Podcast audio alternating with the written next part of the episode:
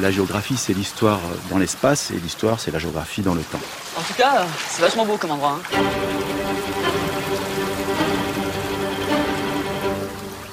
La drone, histoire d'une rivière avec sa moule perlière.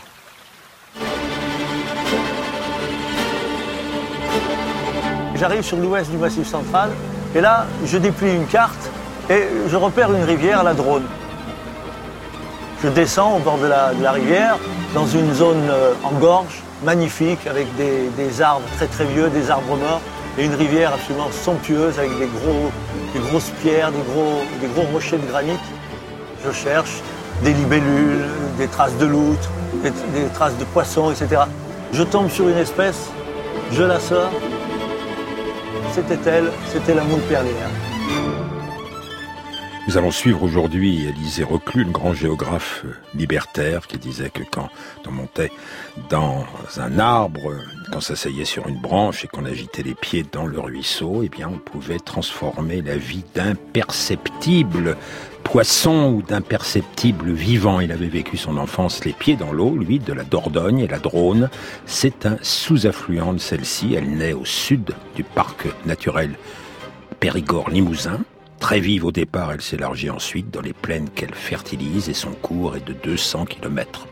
La meunerie de la région, on parlait de moulins avec Bruno Duvic, ses papeteries, son industrie du feutre doivent beaucoup au réseau hydrographique. On se souvient peut-être que la pantoufle charentaise, par exemple, était largement fabriquée dans le département de la Dordogne. Aujourd'hui, le mot d'ordre est la préservation de la biodiversité des rivières. Or, la drone est le dernier refuge significatif pour la moule perlière, Margaritifera, il faut le dire deux fois, Margaritifera. On se souvient peut-être que Marine Médicis, au début du XVIIe siècle, arborait une robe ornée de 32 000 perles issues des rivières européennes, alors que Margaritifera, Margaritifera ne produit qu'une fois sur mille une perle de nacre utilisable. Et sait-on que depuis 100 ans, 99% des moules perlières ont disparu. Donc la réserve de la drone est jugée inestimable.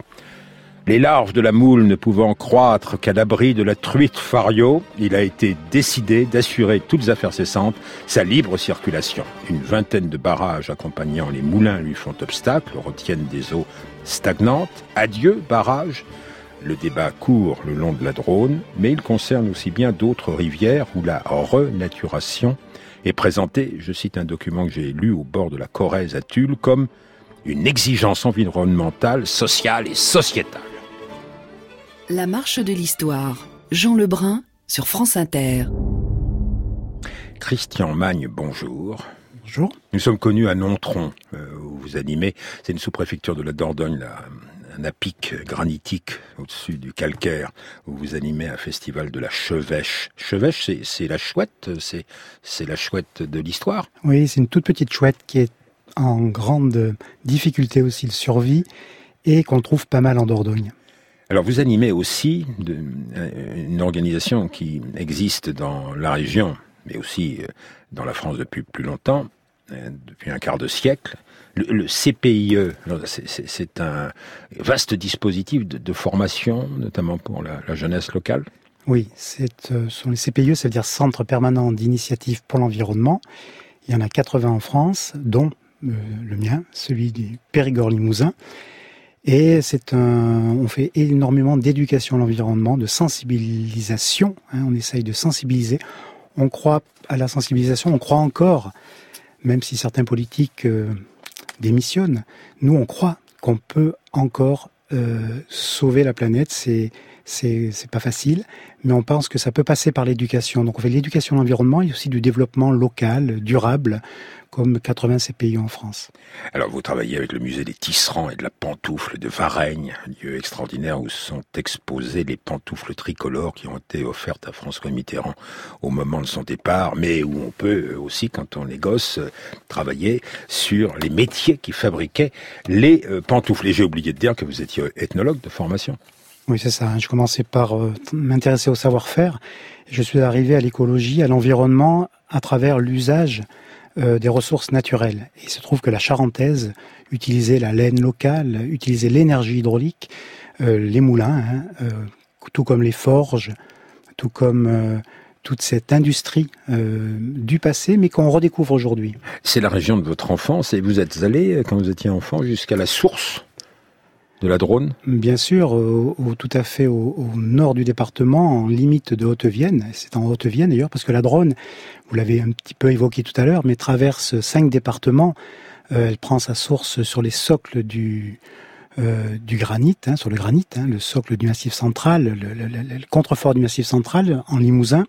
Puis elle va traverser la Dordogne, un petit peu un morceau de Charente, un morceau, de Charente-Maritime pour arriver en Gironde à Coutras, où la confluence avec où elle aura sa confluence avec euh, la rivière Lille avant de rejoindre enfin la rivière Dordogne, le fleuve Dordogne presque, puisque pas loin on a la Gironde et l'estuaire de la, de la Gironde.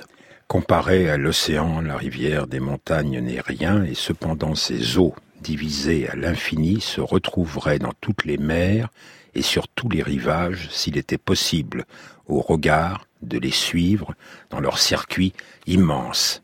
Élisée Reclus, Histoire d'un ruisseau. Cette émission nous a permis de lire Élisée Reclus, enfin. Enfin, oui, c'est la première fois que je lis entièrement un livre d'Élisée Reclus. Euh, J'ai trouvé euh, très intéressant parce qu'il a un, regard euh, à la fois de géographe, mais aussi on sent le, on sent l'anarchiste hein, qui pointe derrière. Il évoque notamment le rôle des, usines, et aussi il essaye, il voudrait essayer de dompter les fleuves à cette époque-là, c'est marqué dans l'histoire, ça marque l'histoire, mais c'est aussi très moderne par certains aspects. Notamment, on dit que c'est un des premiers ouvrages d'écologie, hein, puisqu'il a une sensibilité extrême, hein, c'est de la littérature. C'est un géographe qui fait de la littérature, c'est assez étonnant. Je le connaissais pas alors qu'il est du département. Il est de en limite hein, entre la Gironde et le département. Et, gamin comme vous, euh, il a fréquenté une rivière. Lui, c'était la, la. Il était casse-cou. Hein, euh, euh, il allait dans les grottes. Ah, il osait, oui, il osait. Mais ça, on l'a tous les fait. Ravins, quand on, quand on est, oh oui, ça, j'ai fait bien pire que lui, je pense, pour aller voir justement ce qui se passait, ce qu'on voit pas parfois, dans les grottes en particulier.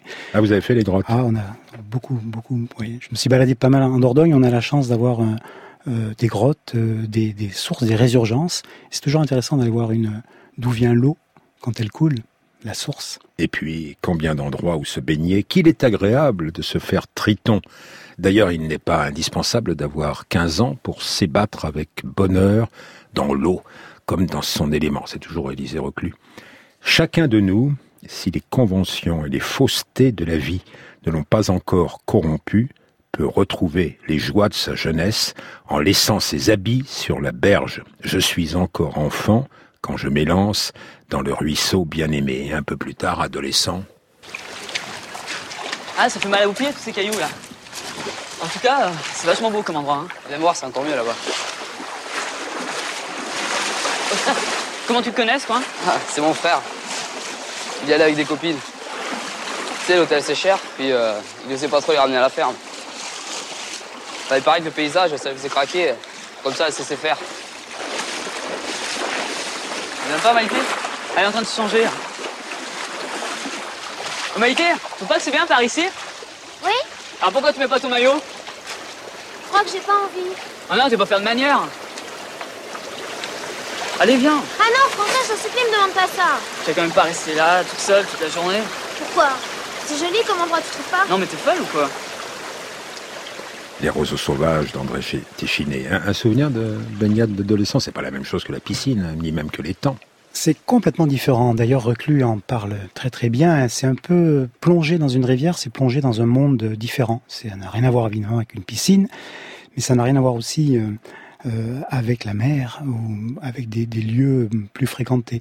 La, baignade sur la drone, on peut se baigner dans trois quatre endroits et c'est à chaque fois un peu mystérieux. On, on plonge dans un autre monde et c'est très très très motivant de, de, de, prendre ce risque. On a l'impression d'être de prendre un risque et ça c'est d'extrêmement bons souvenirs. Après euh, en Dordogne, il y a beaucoup d'étangs aussi, hein, on va en parler, je pense, tout à l'heure.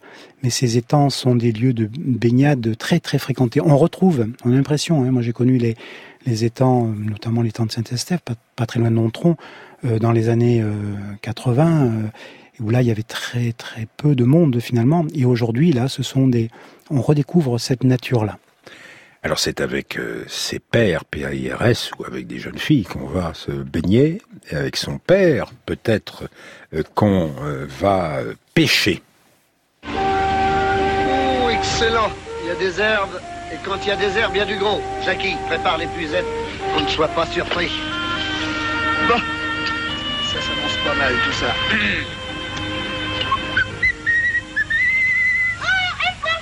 Où Non Oh, si j'avais été frais, tiens. Mais viens maintenant, viens, euh, Tais-toi, hein Silence, c'est sérieux. Les poissons nous entendent, tu sais. Allez, viens Viens, dépêche-toi. Donne-moi une cuillère, là, dans la boîte, là.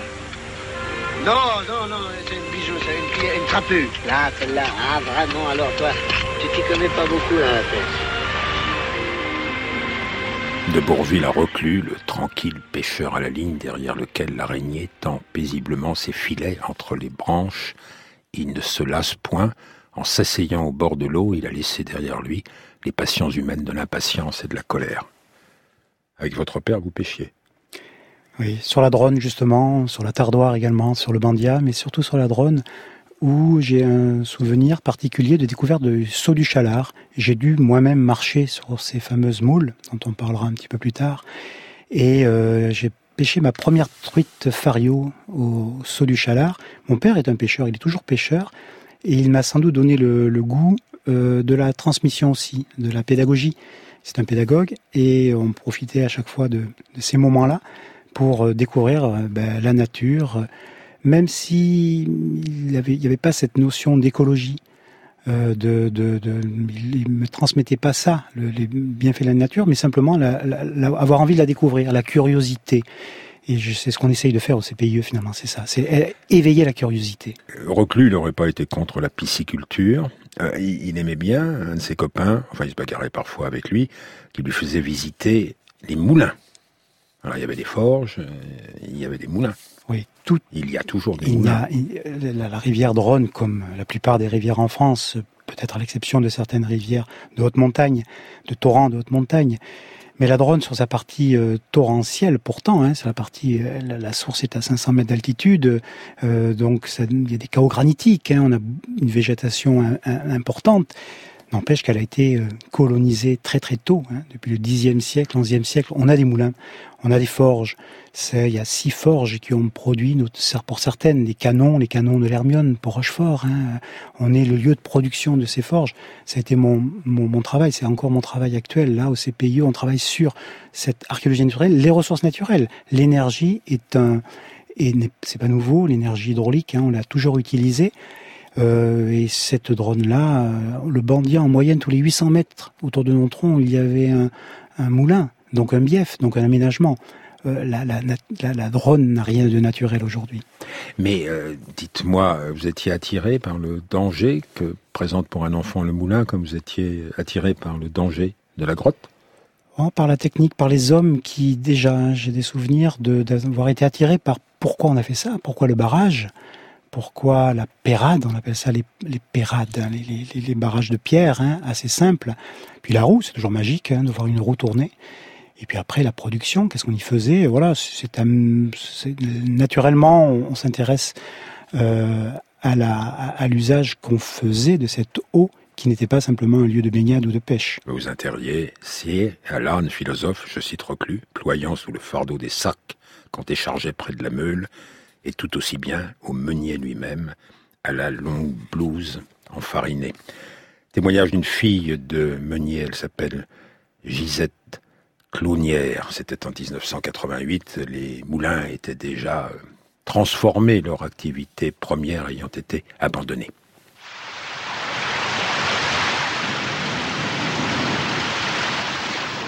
La route du moulin n'a pas d'âge parce que elle est toujours refaite par petits bouts. Tout est relié par transmission et courroie. Tout, absolument tout, marche à l'eau. Pour être meunier, il ben, faut être né dans un moulin. Sinon, on n'a pas d'oreille, on n'est pas un vrai meunier.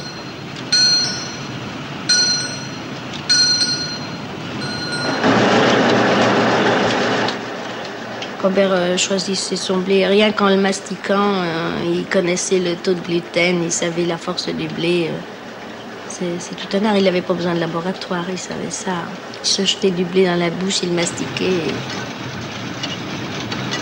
Il aimait bien dire un moulin qui tourne pas, c'est comme un bal sans musique. Maintenant, ben, la roue du moulin tourne encore assez souvent, pour le plaisir. Et puis, ben, je vide mes souvenirs. Les pieds dans le ruisseau,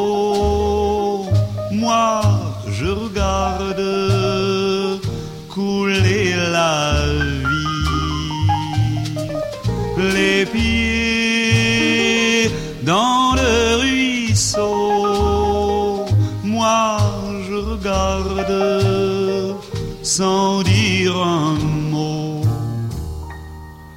Les gentils poissons me content leur vie en faisant des ronds sur l'onde jolie et moi je réponds en gravant dans l'eau des mots, jolis mots, mots de ma façon.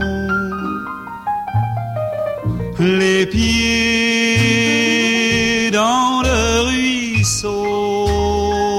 moi je regarde couler la vie. Les pieds dans le ruisseau, moi je regarde sans dire un mot. La marche de l'histoire. Jean Lebrun sur France Inter.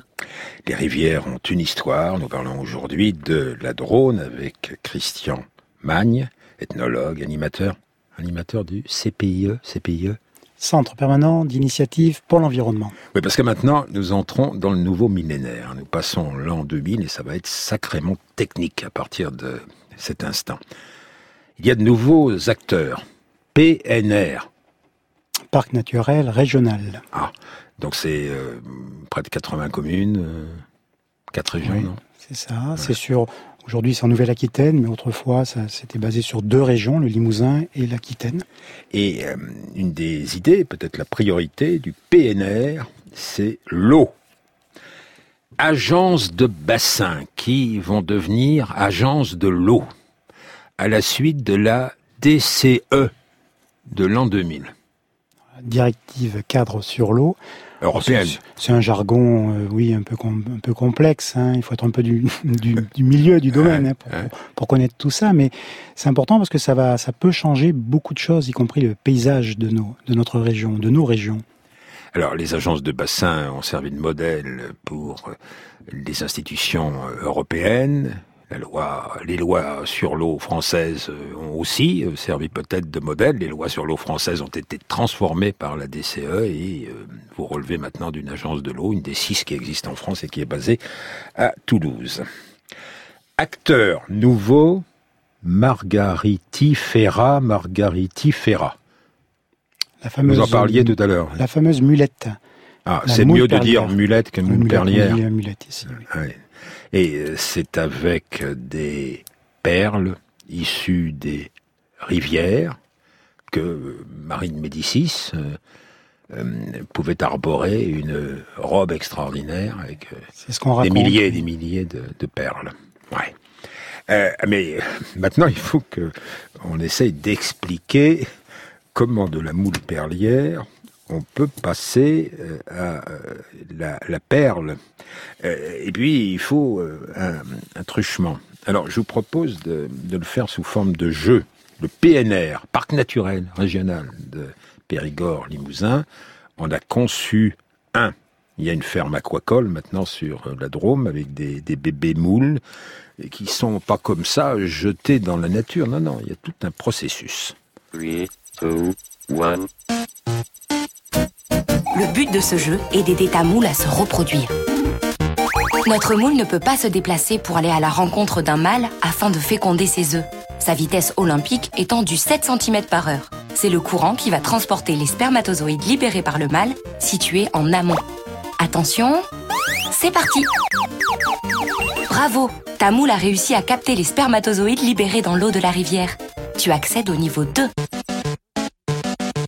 Les œufs que ta moule contient dans sa coquille vont maintenant pouvoir être fécondés puis se transformer en larves que l'on nomme glochidie. Bientôt, elle va libérer ses larves. Pour survivre, il faut que tes glochidies trouvent refuge dans un poisson. Mais pas n'importe quel poisson. À toi de jouer Bravo Tes glochidies ont claqué du bec et se sont fixés sur les branchies d'une truite fario. Tu accèdes au niveau 3. Au terme de 6 semaines, ta glochidie se transforme en moule perlière miniature. Bravo Tu accèdes au niveau 4. La jeune moule perlière sort de la truite et dévale le courant puis descend progressivement vers le fond de la rivière. Où va-t-elle tomber Elle échoue sur de fins graviers. Bravo C'est ici qu'elle va pouvoir s'enfoncer à environ 10 cm puis se nourrir dans ce lieu correctement oxygéné. Tu accèdes au niveau 5. À elle seule, ta moule perlière filtre 50 litres d'eau par jour qui ressortent débarrassées de presque toutes leurs impuretés et la moule perlière vécut heureuse dans les eaux claires. Tu as gagné Dans les eaux claires de la drone, parce que la drone a un avantage au départ dans ce jeu qui consiste à permettre la survie de la moule perlière. Euh, c'est peut-être le meilleur conservatoire qui y est encore en France. Il y en a d'autres en France, hein, mais c'est vrai qu'on Je recommande un, à, Nicolas Hulot. Il y a deux rivières là, qui sont toutes proches de Saint-Lunaire où il va se réfugier maintenant toute la semaine euh, et où il y a encore euh, des possibilités de sauver la moule perlière. Mais quand même, la drone, euh, c'est mieux. Alors la drone, la drone, elle est, c'est vrai qu'elle a, elle a, cet avantage. On a, on a recensé 15 000 moules perlières dans les années 2003. Donc c'est un, lieu, c'est vrai, encore riche en, en, moules, mais c'est rien par rapport à ce qu'il y avait autrefois. Hein. Euh, on en a perdu 99%. Euh, Donc c'est un vrai problème, puisqu'à une époque, elle s'était pêchée de façon assez commune. Il fallait, vous l'avez dit tout à l'heure, hein, une moule euh, sur sur 1000, hein, quasiment pour pour arriver à trouver une perle. Donc c'est c'était assez destructeur. Alors Gilbert Cochet repère la présence de la moule perlière, commence euh, à ameuter le parc naturel euh, régional qui va monter une collaboration avec un laboratoire de l'université de Bordeaux et décrocher des financements européens afin d'assurer la survie et le développement de la boule perlière. Il y a un programme européen. Programme LIFE. Programme LIFE euh, qui, pour lequel 6 millions d'euros ont été découverts et c'est là où le débat commence. 6 euh, millions, c'est pas rien pour votre région qui n'est pas une des plus riches de France. Non, c'est pas rien, surtout que quand on essaie de prôner de l'éducation, de la sensibilisation à l'environnement et on a du mal à trouver 10 euh, 000 euros ou 15 000 euros, on a été un petit peu au départ choqué, comme tout le monde, comme beaucoup de gens autour, mais en effet, c'est une espèce emblématique. Hein. Il y a quelques années, on avait travaillé sur la loutre avec succès, puisque les loutres maintenant se sont redéveloppées sur cette région. On pense que c'est nécessaire, il est vraiment nécessaire de sauver cette moule, mais à quel prix?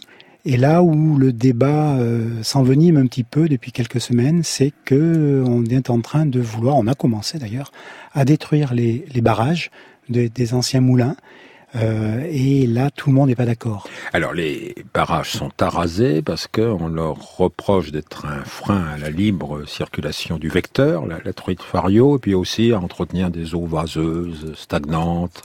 C'est ça. En, amont euh, du barrage, il y a une, la sédimentation euh, qui, qui, arrive, enfin, des, sédiments, hein, donc ça fait des couches comme ça de, de vases qui empêche le développement de la moule. Il y a le problème de la truite fario. Il y a aussi le problème du réchauffement de ces eaux un peu plus stagnantes qu'ailleurs.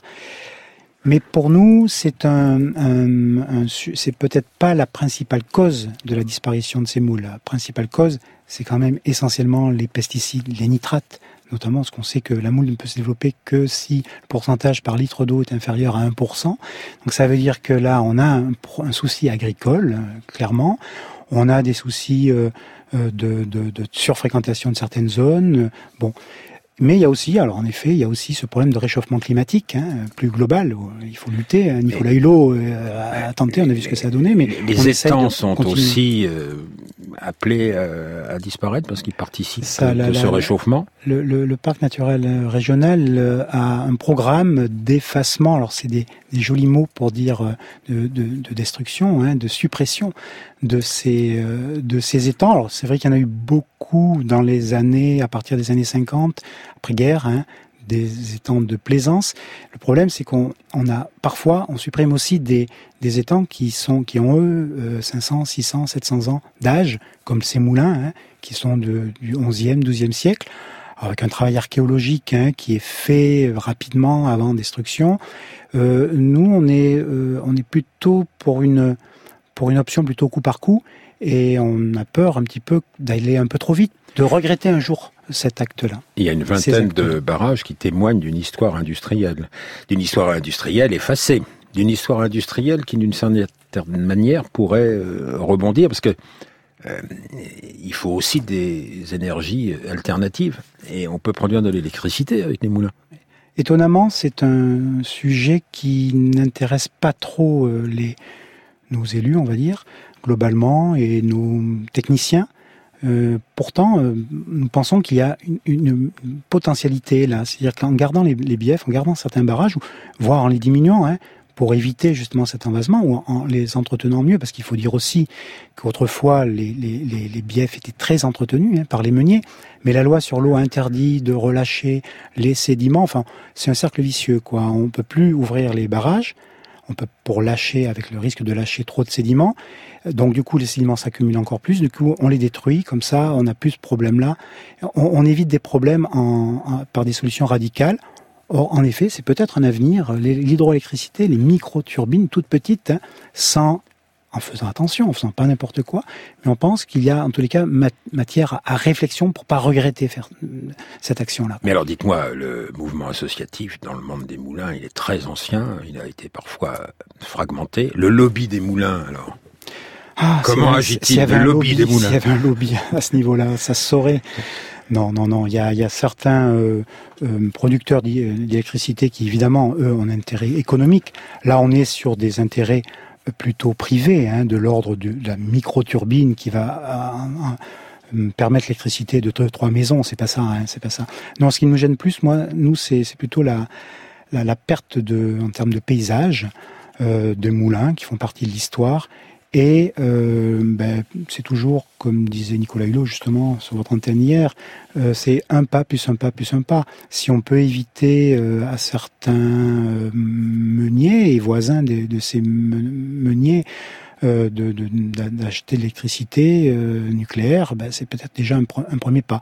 Et puis c'est aussi une histoire qui peut disparaître et, et là on n'est pas d'accord, alors que le CPIE défend par ailleurs euh, la moule perlière évidemment, et l'écologie. Parce qu'au milieu de ce monde des plantes frémit le monde sans fin des animaux. Écrit euh, Élisée Reclus, la vie est partout. Quant à moi, je voudrais bien faire avec tous bon ménage. Je tâche de respecter la fleur et l'insecte, et pourtant que de massacre je fais sans m'en apercevoir et suit un chapitre d'éloge du moulin, parce qu'il essayait de faire tout tenir en même temps. Je vous recommande d'un ruisseau d'Élysée euh, reclus. Merci à vous, Christian Magne, Ilinka Negulesco, Frédéric Martin, Franck Olivard, Audrey Ripouille, l'équipe de la marche de l'histoire avec aujourd'hui à la technique Nicolas Delmas.